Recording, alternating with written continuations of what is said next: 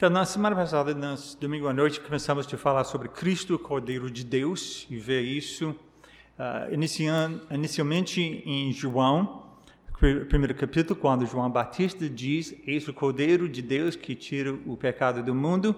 E João, o evangelista, destaca isso duas vezes no primeiro capítulo, e nós vimos isso. Nós vimos como até no Apocalipse de João também, o apóstolo, no último capítulo, ah, ele viu e diz: Nela, na cidade celestial, estará o trono de Deus e do Cordeiro.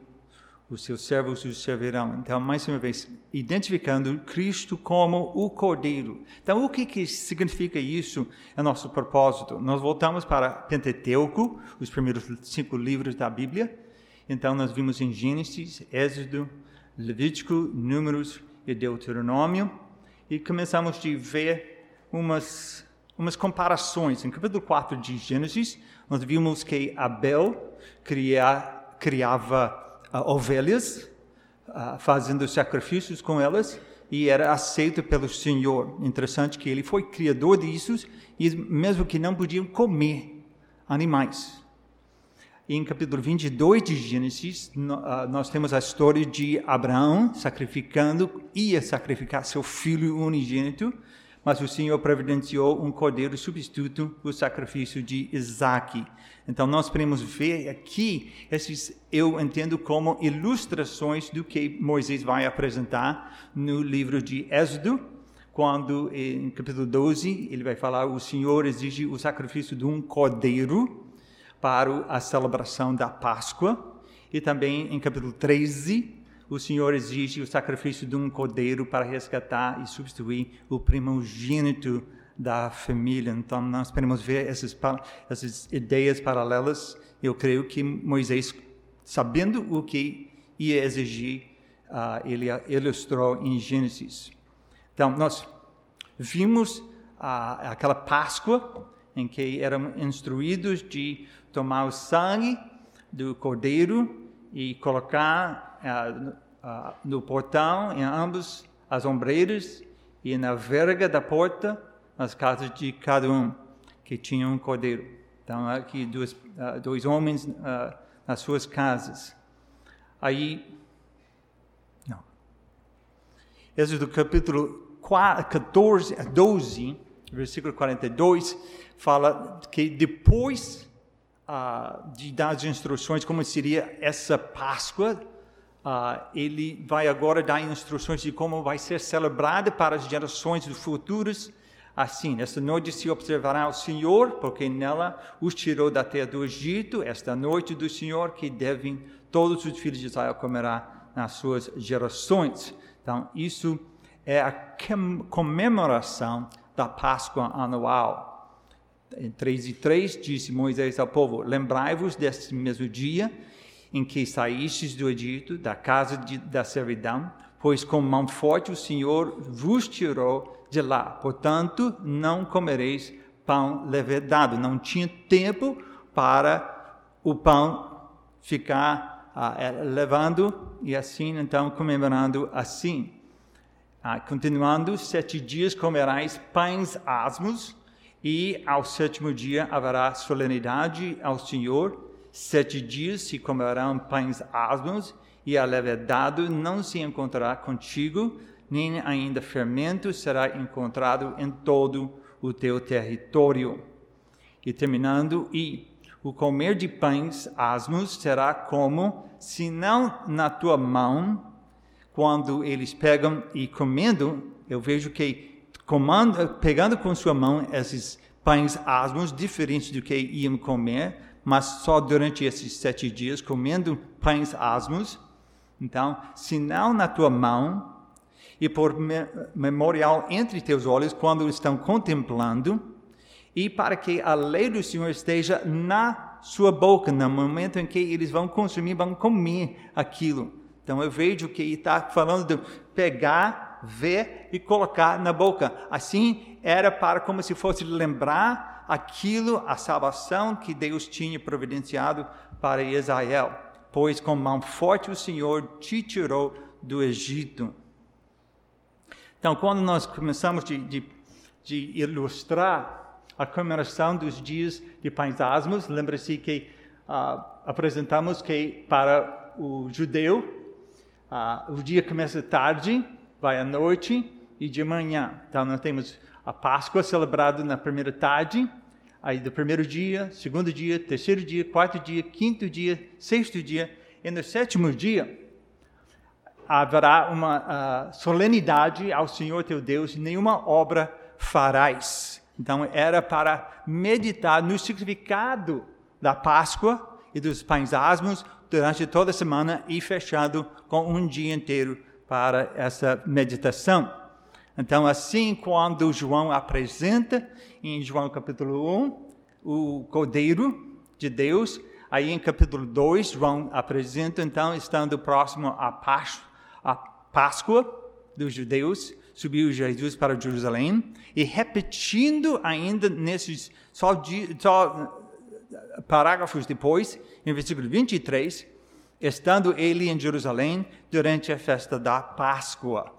Então, nesse momento, Jesus está em Jerusalém celebrando a Páscoa. E foi, como eu entendo, a possibilidade que naquela última noite das sete dias de pães asmos, quando todo mundo deve estar meditando no significado da Páscoa, que essa noite é capaz, estou sugerindo, que Nicodemo chegou e Deus, Jesus cobrou dele de entender o significado da Páscoa, o significado desse pão asmos. Nós podemos ver aqui a Páscoa como um evento, libertação da escravidão do Egito e nascimento nacional de Israel. Eu vejo que também a Páscoa, como comemoração, comemorava a libertação da, da escravidão, do pecado e do nascimento espiritual individual. E lembre-se que Jesus disse a Nicodemos: Você não entende essas coisas, você é o professor, o mestre de Israel. E você deveria ter entendido isso. Então, eu, a minha proposta é que ele está lembrando nesse momento, João apresenta que é durante esses, esses dias de Pentasmos e na Páscoa que ele deveria ter meditado nisso. Interessante que João continua enfatizando a Páscoa mais do que os outros evangelhos que falam sobre a vida de Jesus. Ele recorda na segunda Páscoa, a Páscoa, no ministério de Jesus, em capítulo 5, versículo 1. Passado essas coisas, havia uma festa dos judeus e Jesus subiu mais uma vez para Jerusalém. Isso é a segunda Páscoa no ministério de Jesus. Jesus ministrou por três anos e meio. Na terceira, na terceira Páscoa, no ministério de Jesus, em capítulo 6, versículo 4, ora a Páscoa, festa dos judeus, estava próxima. E quando ele fala assim, está falando da Páscoa e dos sete dias de pães asmos. E a última e a quarta, quarta e última Páscoa no ministério de Jesus, João destaca em capítulo 11, versículo 55. Estava próxima a Páscoa dos judeus e muitos daquela região subiram para Jerusalém antes da Páscoa para se purificarem. Então, o Lucas relata a importância da Páscoa e passando da Páscoa para o que nós temos na igreja, a ceia do Senhor. Então, em Lucas capítulo 22, uh, versículos 7 a 9, até em nossas Bíblias, o título do parágrafo é Os discípulos preparam a Páscoa. Chegou o dia da festa dos pães asmos, em que importava comemorar a Páscoa. Jesus, pois, enviou Pedro e João, dizendo: Ide, preparai-vos a Páscoa para que a comamos eles lhe perguntaram: Onde queres que a preparemos? Então lhes explicou Jesus: Ao entrares na cidade, encontrareis um homem com um cântaro de água. E como seria raro encontrar aqui no Brasil um homem levando um cântaro de água, sempre as mulheres, ia ser um sinal para eles também, porque era raro encontrar assim. Então viram esse homem, seguiu até a casa em que ele entrar e disse ao dono da casa: O mestre manda perguntar-te onde é o aposento no qual hei de comer a Páscoa com os meus discípulos. Ele vos mostrará um espaçoso cenáculo mobiliado, ali fazei os preparativos. E indo, tudo encontraram como Jesus lhes dissera e prepararam a Páscoa.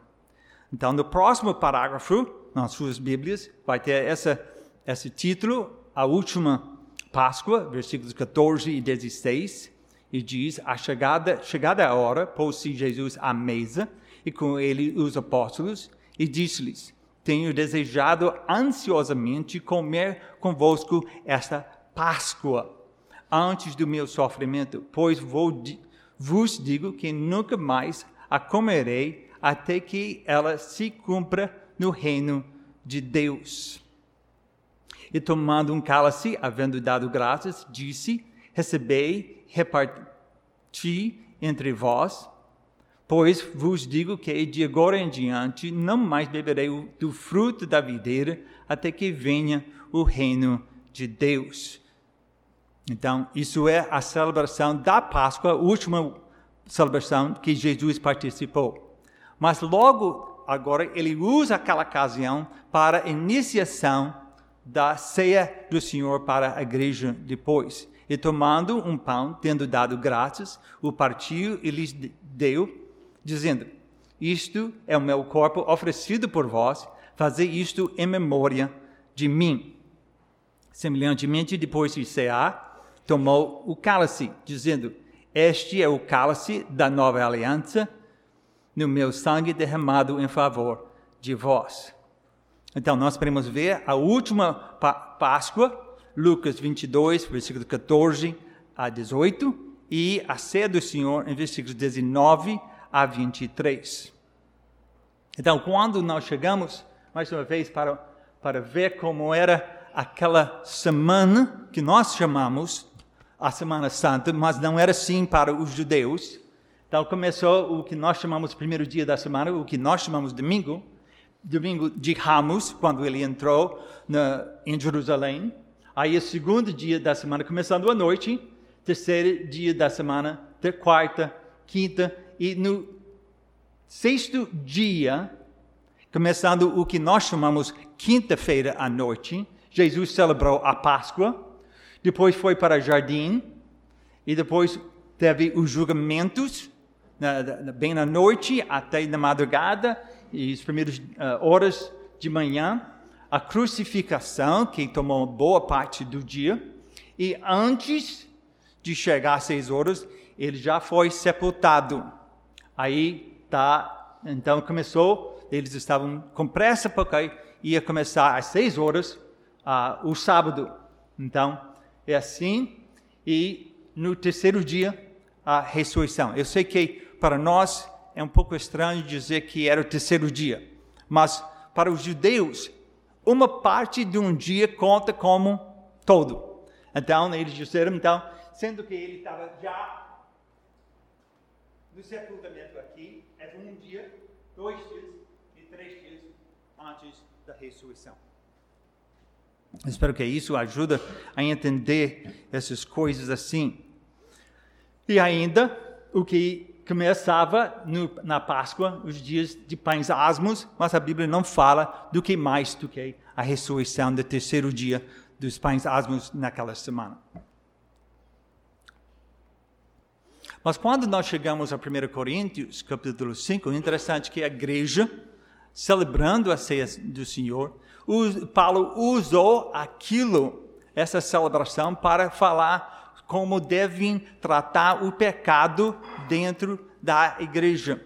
1 Coríntios capítulo 5, versículos 6 a 8, não é boa a vossa jactância. Não sabeis que um pouco de fermento levada, leveda a massa toda, lançai fora o velho fermento, para que estejais nova massa, como sois de fato sem fermento, pois também Cristo, nosso Cordeiro Pascal, foi imolado. Por isso celebremos a festa não com o velho fermento, nem com o fermento da maldade, da malícia, e sim com os asmos da sinceridade e da verdade. Era prática na igreja primitiva de usar pães asmos e então não tinha fermento nos pães que usavam na ceia. Assim, Paulo podia dizer, usar aquilo como ilustração de como deve a ceia refletir a pureza da, da congregação também. Então, quando nós fazemos uma, uma comparação, nós podemos ver Êxodo falando do compromisso de relacionamento com o Senhor através da Páscoa. Eles entraram um relacionamento com Deus, uma aliança, assim a salvação, entrando nesse relacionamento com o Senhor. João também fala, enfatiza esse compromisso de relacionamento com o Senhor através de Cristo, o Cordeiro Pascal. Então, nós temos esses dois livros paralelos, com temas paralelos assim. Quando nós falamos do livro de Levítico, o terceiro livro, lembramos que é um, livro que fala sobre comunhão com Deus, que fala muito sobre leis, sobre holocaustos, ah, sacerdotes, santidade pessoal, sangue, muitos sacrifícios. Pode-se uh, dividir o livro em várias sessões. Na primeira sessão, capítulos 1 a 7, é dedicada inteiramente à regulamentação de ofertas e sacrifícios, um como demonstração de gratidão ao Senhor, ou dois como sinal de arrependimento e expiação de algum pecado cometido. A segunda sessão, capítulos 8 a 10, descreve o ritual para consagrar como sacerdotes Arão e a seus filhos. Esses ritos de consagração incluíam sacrifícios de animais e uso de vestimentos especiais. Na terceira uh, sessão, capítulos 11 a 15, é dedicada a definir os termos de, da pureza e da impureza ritu rituais.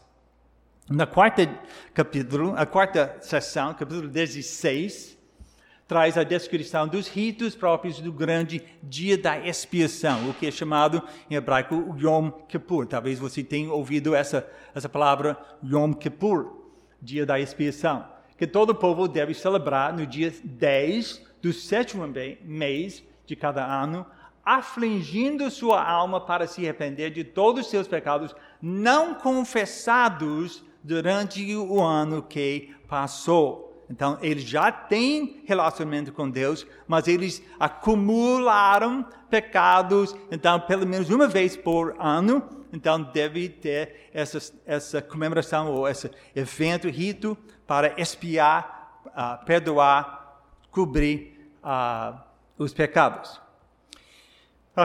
Na sexta uh, sessão, capítulos 17 e 25, se ocupa da lei de santidade, onde diz Santos sereis, porque eu, o Senhor vosso Deus, sou santo. E na sexta uh, sessão, capítulos 26 e 27, inclui um, uma série de bênçãos e maldições que correspondem às atitudes de obediência ou desobediência a Deus, em, capítulo 26. E dois, uma relação de pessoas, animais e coisas que estão consagradas a Deus, em capítulo 27. Nós vimos na semana passada que em Levítico nós temos uma lista de sacrifícios, passarinhos, uh, tipo a pomba, rolinha, gado bovino, incluindo bovinho que nunca trabalhou, novilho, novilha ruiva, boi, caprinos e ovinos, como o bode, cordeira, cabrito, carneiro, mas, no livro de Levítico, não há sacrifício expiatório pelo pecado de cordeiro macho. Nunca.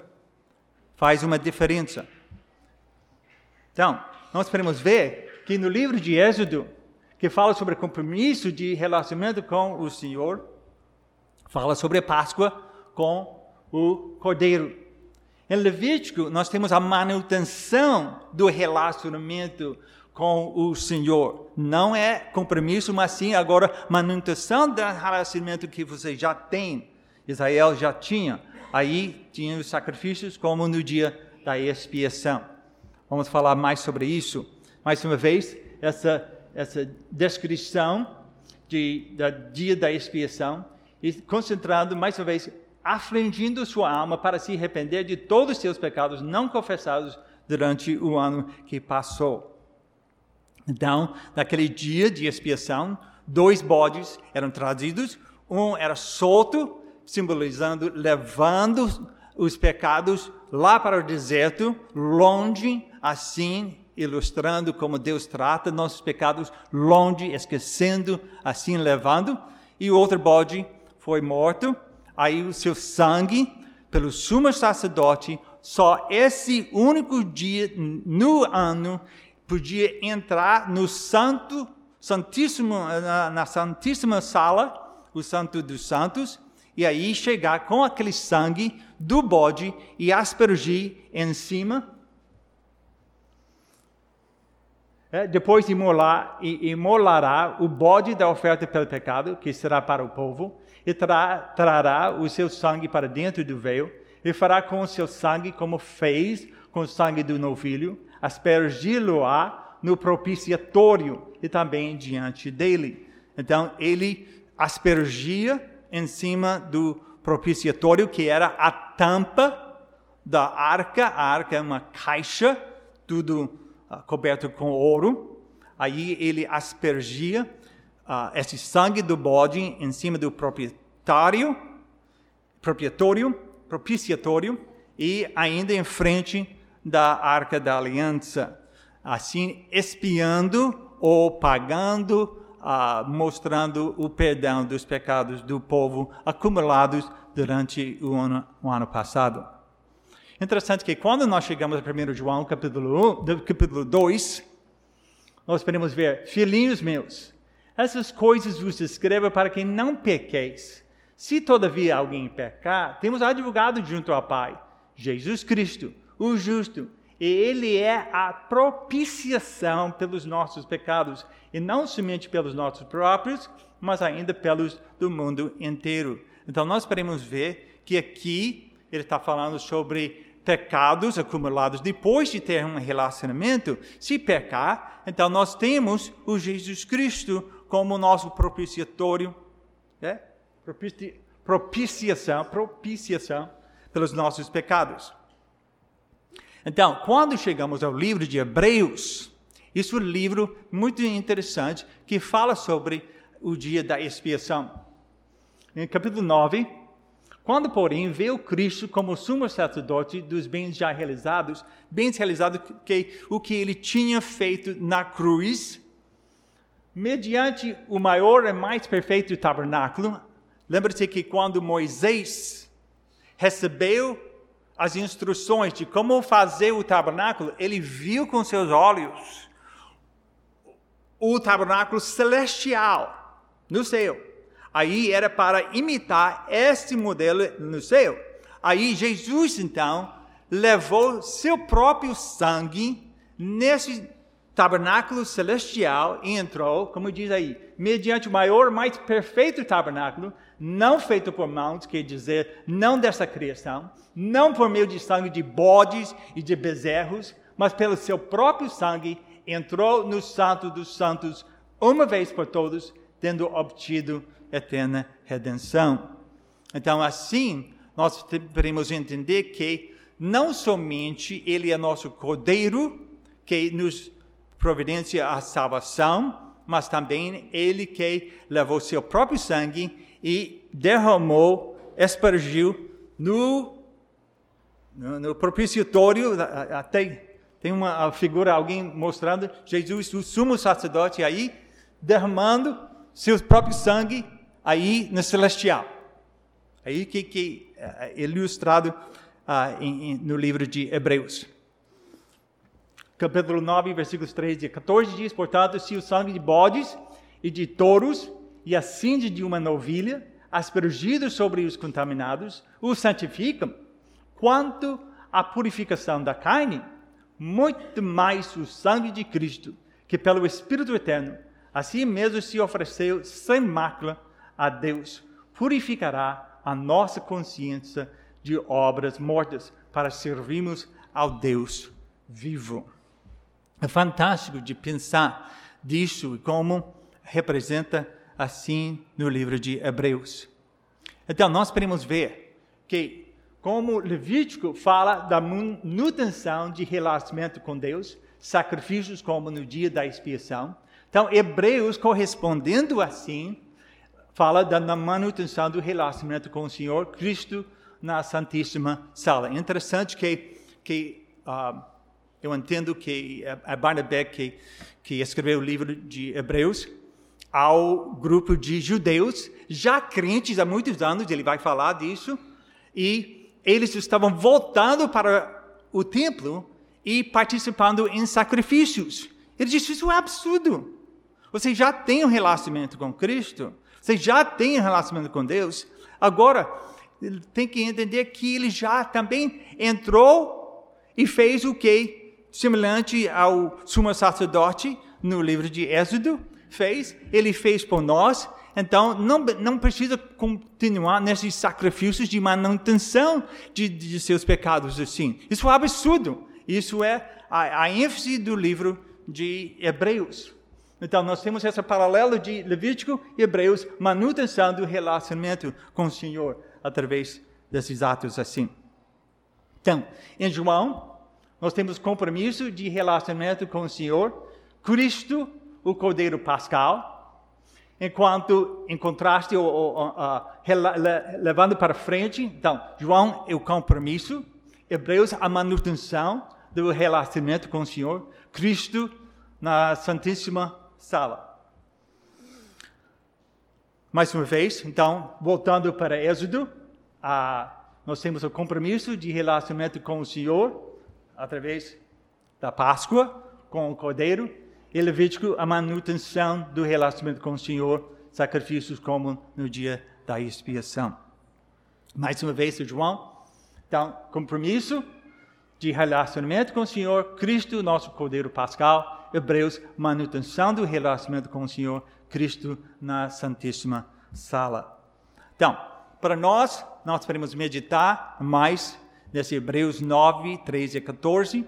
Portanto, se o sangue de bodes e de touros e a cinza de uma novilha, aspergidos sobre os contaminados, os santificam quanto à purificação da carne, muito mais o sangue de Cristo, que pelo Espírito Eterno a si mesmo se ofereceu sem mácula a Deus, purificará a nossa consciência de obras mortas para servirmos ao Deus vivo. Isso deve falar nossos, nossas vidas, de deixar as coisas que, que fazíamos para, para, como religião, para manter ou, ou obter um relacionamento com Deus, essas obras mortas, como é falado em capítulo 6 e agora em capítulo 9, e também para que nós possamos servir ao Senhor. E outra coisa que eu vejo que seria bom nós meditemos nesse é mais uma vez em 1 João. Vamos abrir nossas Bíblias. Interessante mais uma vez pensar desse 1 João, capítulo 1. Temos uns poucos minutos. 1 João, capítulo 1, e lê como João está falando. Não, capítulo 1. 1 João 1,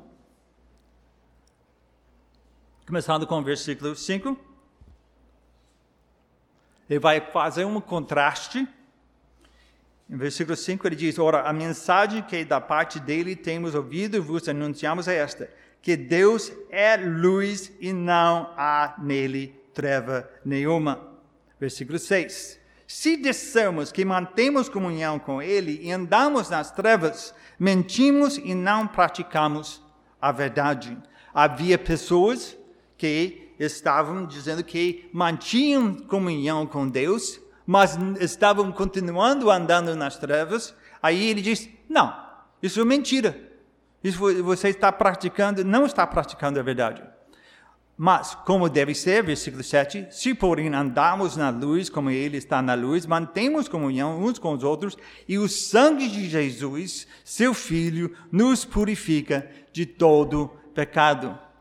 Mais uma vez, mostrando o sangue, e talvez até referindo aquilo que o livro de Hebreus fala. No versículo 8, ele volta a falar sobre a possibilidade de alguém não entender a incoerência se dissermos que não temos pecado nenhum, a nós mesmos nos enganamos e a verdade não está em nós. Ao contrário disso, o que nós devemos fazer, ele diz no versículo 9: se confessarmos os nossos pecados, ele é fiel e justo para nos perdoar os pecados e nos purificar de toda injustiça. Versículo muito chave que eu sei que todos já talvez decorou e aplicamos diariamente em nossas vidas. Né? Isso que nós precisamos, o que, que precisavam de fazer naquele dia, do dia da expiação, era afligir suas almas, preparar assim para este dia e aceitar o pagamento que estava sendo realizado pelo sumo sacerdote dentro da, do, do Santo dos Santos. Mais uma vez, em versículo 10, ele volta à possibilidade de alguém não entender e não, não ter uma vida uh, digna. Se dissemos que não temos cometido pecado, fazemos-lo mentiroso e a sua palavra não está em nós. Se nós dissemos, não, eu nunca pequei. Ah, você está dizendo que Deus é mentiroso. Aí é pior ainda, né? Mas, mais uma vez, a, a divisão de capítulos é, infeliz. Versículo 1 diz: Filhinhos meus, essas coisas vos escrevo para que não pequeis. Se todavia alguém pecar, temos advogado junto ao Pai, Jesus Cristo, justo, e ele é propiciação pelos nossos pecados, e não somente pelos nossos próprios, mas ainda pelos do mundo inteiro. Então, isso é disponível para nós e nós precisamos de aproveitar diariamente essa aplicação do sangue de Jesus Cristo, a expiação, perdão dos nossos pecados. Eu espero que isso ajude vocês a entenderem como livros do Antigo Testamento ilustram verdades e são paralelos e, e levando em relacionamento a nossa salvação providenciando pela salvação, pelo Cristo, o Cordeiro, na cruz, e mantendo nosso, nosso relacionamento através do sangue de Jesus Cristo, que é derramado por nós. Temos poucos minutos. Se alguém tem uma, uma pergunta, talvez eu possa tentar de, de explicar umas dúvidas que alguém teria.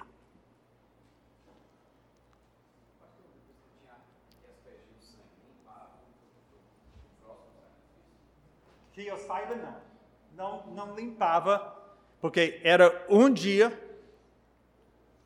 no ano que o sumo sacerdote tinha permitido de entrar só com esse sangue do bode. Antes ele entrava com um sangue de, de novilho para seus próprios pecados, mas pelo povo era do bode. E ele podia entrar e aspergir aquilo e sair. Até anos depois, ele não tendo uma vida digna, o Senhor matava ele. Aí eles, eles colocaram uma, uma corda no, no, e puxava ele. Então, ninguém ousava de entrar lá e limpar a, a arca. Não sei como que... Não, era aspergir. As, é, mas não, não sei. De ano em ano, não sei. Talvez a glória do Senhor consumia. Não sei. Mas é, é interessante a, a pergunta. Okay? Outras perguntas? Um fato interessante, pastor é o cordeiro imolado. Né? Se naquela noite, lá no Egito, iam morrer os primogênitos do Egito, um animal tinha morrido para que o povo de Deus não perdesse seus primogênitos. Então, quando você mostra o cordeiro, é para você ter uma visão muito melhor do que aconteceu naquela noite. É, como eu falei na, na semana passada, que 10, 14 dias né, antes de imolar o cordeiro era trazido dentro de casa. E todo mundo fazendo como se fosse um animal de estimação. Mas depois de duas semanas, então mostra que pecado é horrível. E Deus sacrificou seu filho amado no momento da cruz.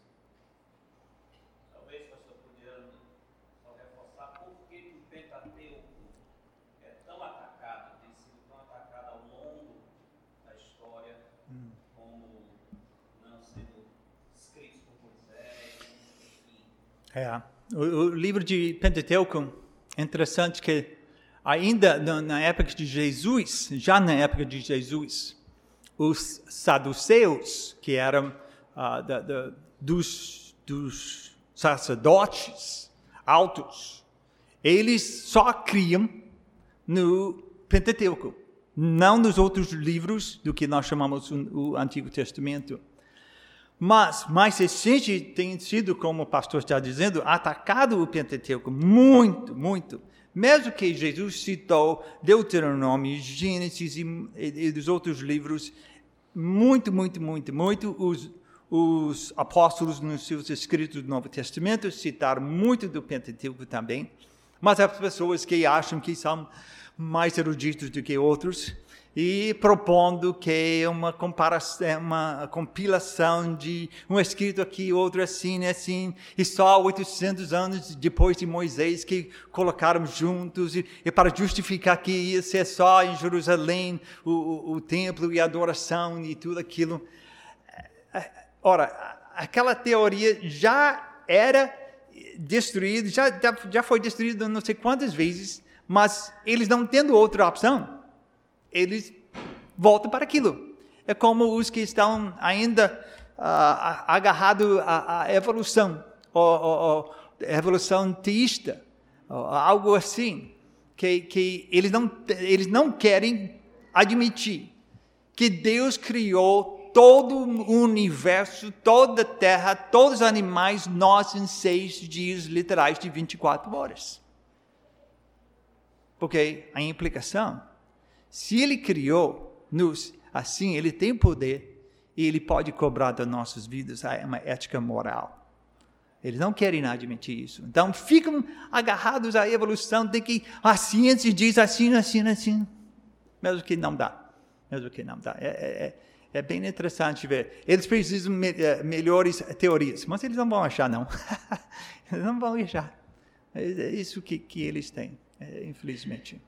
Mas, uh, é, sim, muitas teorias. Recente eu li, eu li artigo no Albert Muller e a New York Times. Hum. Não sei se viu, saiu um artigo um mais um é, novo erudito. Oh, é?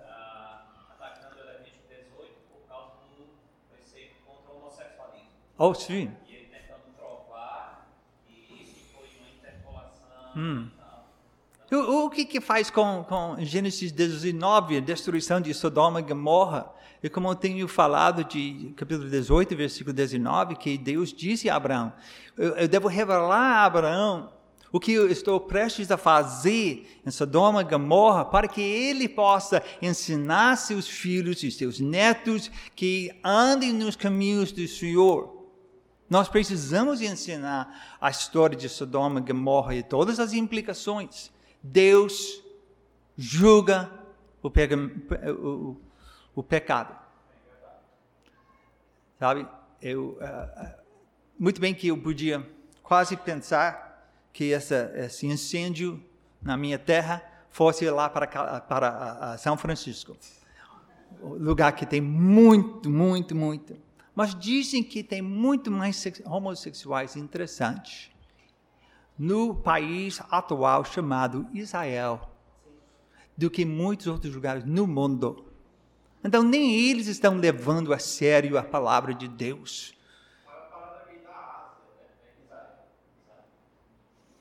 Então, é bem interessante. Eles não querem, não querem reconhecer isso, não querem a palavra de Deus não querem ver o que Deus tem dito.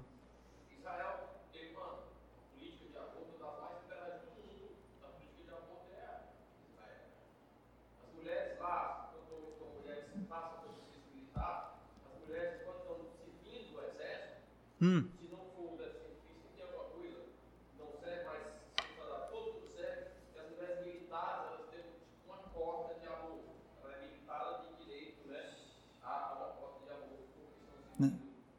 Eu não sabia dessa. Você pode imaginar. Então, né, não, não pense que Israel agora é um país seguindo a palavra de Deus. Não é. E vão ser julgados por sete anos e depois vai ver. Sim, Linda. É muito bom saber que Deus ainda está resgatando até no meio dos homossexuais.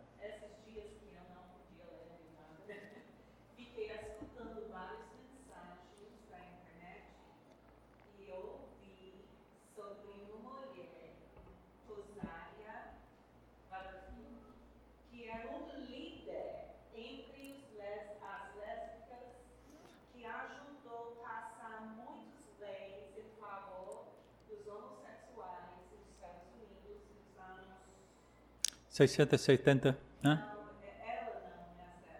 não, é a Uma professora erudita no. numa fa...